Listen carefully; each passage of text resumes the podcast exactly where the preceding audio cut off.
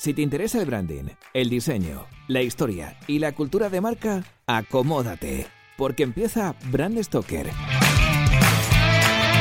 con Rubén Galgo.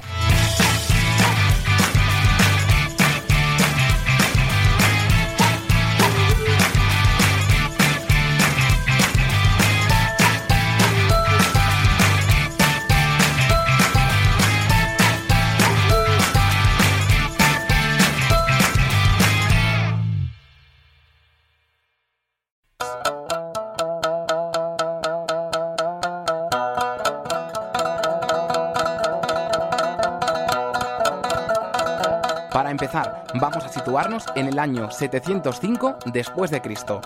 En Europa nos encontramos inmersos en la Alta Edad Media. La Iglesia Católica acaba de estrenar su Papa número 86, Juan VII.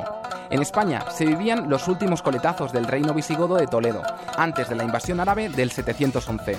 En Francia, la dinastía merovingia reinaba a los francos, mucho antes del nacimiento de Carlomagno. Las islas británicas no habían empezado a sufrir el azote de los vikingos y aún no se había descubierto América ni se había inventado la imprenta o la pólvora.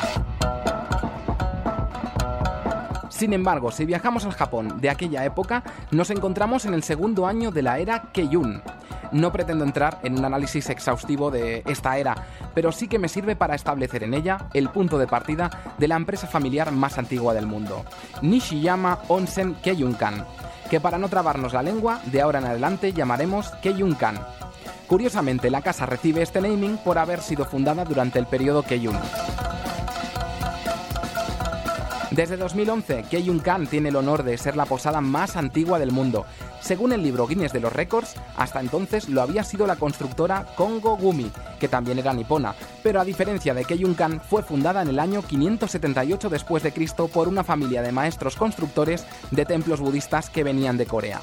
De hecho, Kongo fue la encargada de construir el conocidísimo castillo de Osaka, pero sus 40 generaciones de historia no soportaron la crisis económica y en 2006 fue absorbida por el grupo Takamatsu. De todas formas, estos casos de longevidad empresarial no son casualidad porque 7 de las 10 marcas en activo más antiguas son niponas, según un informe del Banco de Corea.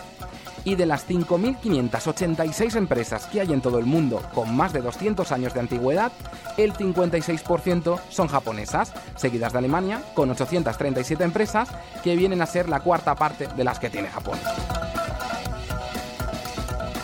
Pero volvamos la mirada hacia el sur de los Alpes japoneses, más concretamente a la región de Yamanashi, en el centro del país. Se trata de una zona famosa por las aguas termales que producen las filtraciones de agua de las montañas Ayakama, que tienen la peculiaridad de formar unas pozas de agua caliente por las que fluyen miles de litros de agua por minuto.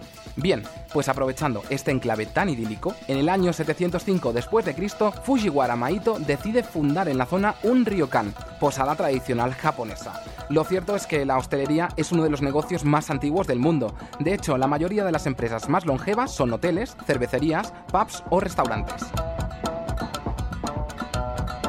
Fujiwara Maito no quiso crear un negocio, sino un servicio para la gente de los alrededores. Esto, curiosamente, resultó ser un reclamo turístico importante que atrajo a grandes personalidades de la historia japonesa, militares, samuráis, shogunes, artistas, imprimiendo así una fuerte idiosincrasia en la empresa que llega hasta nuestros días, puesto que la familia no ha querido ampliar el negocio a costa de abrir nuevos establecimientos en otros lugares. El padre de Fujiwara Maito tuvo un protagonismo fundamental en el devenir del siglo VII japonés. Fue ministro del Interior con el emperador Kokotu y uno de los impulsores de las reformas orientadas a fortalecer el poder del emperador. Sin lugar a dudas, Fujiwara Katamari fue un hombre de Estado. Esto le granjeó la confianza de las fuerzas militares y de varios emperadores, pero sobre todo le sirvió para entablar una fuerte amistad con el que sería el emperador Tenji. Cuando este se convirtió en el 38 emperador japonés, le concedió al apellido Fujiwara el honor de tener su propio clan, algo que le vendría muy bien años más tarde al negocio familiar. Poco a poco el clan pasó de ser uno de los más importantes, llegando incluso a ser frecuente que las princesas imperiales contrajesen matrimonio con varones de la familia Fujiwara. Pero lo realmente sorprendente es que la propiedad de la marca ha pasado de manera sucesiva durante 52 generaciones de la misma familia. Pero no solamente eso, es que dentro del personal de la posada hay familias que han ocupado el mismo puesto durante generaciones, con lo cual os podéis imaginar el nivel de implicación y de servicios que tienen los trabajadores de Keyunkan. De hecho, para ellos no se trata de un trabajo para ganarse el sueldo, sino que es una forma de asegurarse que la posada está bien protegida. El caso de Keyunkan demuestra que las pequeñas empresas sobreviven mejor al paso de los lustros. Esto es más evidente cuando vemos que el 89% de las empresas que tienen más de 100 años de antigüedad emplean a menos de 300 personas, en contraposición al promedio de la vida de las empresas actuales, que está situado en 15 años según un estudio de Standard Poor's. Antes de terminar, una curiosidad más, y es que para comprender lo familiarizados que están los japoneses con este tipo de marcas y negocios, tenemos que indagar en su propio lenguaje, donde nos encontramos la palabra shinise, que significa empresa en pie y de larga duración.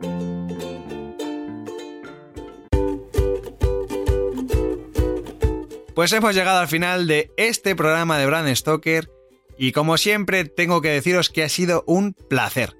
Pero antes de echar el cierre, quiero recordaros que podéis apoyar nuestro trabajo de dos formas muy sencillas. La primera es realizando vuestras compras en Amazon a través del enlace de afiliados que tenemos en nuestra página web. Y la segunda es haciendo mecenas de Brand Stoker en iVoox.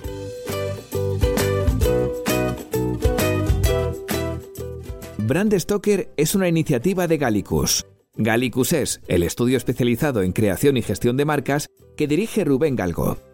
Si lideras una empresa o eres la persona responsable de crear o actualizar la marca de tu compañía, no dudes en ponerte en contacto con nosotros.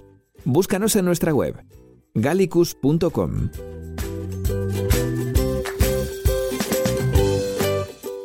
Ya sabéis que nos podéis seguir en Twitter, Facebook e Instagram donde nos encontraréis con el usuario Gallicus Branding, o si lo preferís, me podéis seguir a mí a través del usuario Crenecito. Por supuesto, no olvidéis comentar este programa, darle a me gusta y compartirlo en vuestras redes sociales. Y si os habéis quedado con ganas de más, podéis escuchar más programas de Brand Stoker en iVoox y sobre todo en brandstoker.com. Muchas gracias por estar ahí y recordad, como dijo Paul Rand, el diseño es simple. Por eso es tan complicado. Hasta el próximo programa. ¡Chao!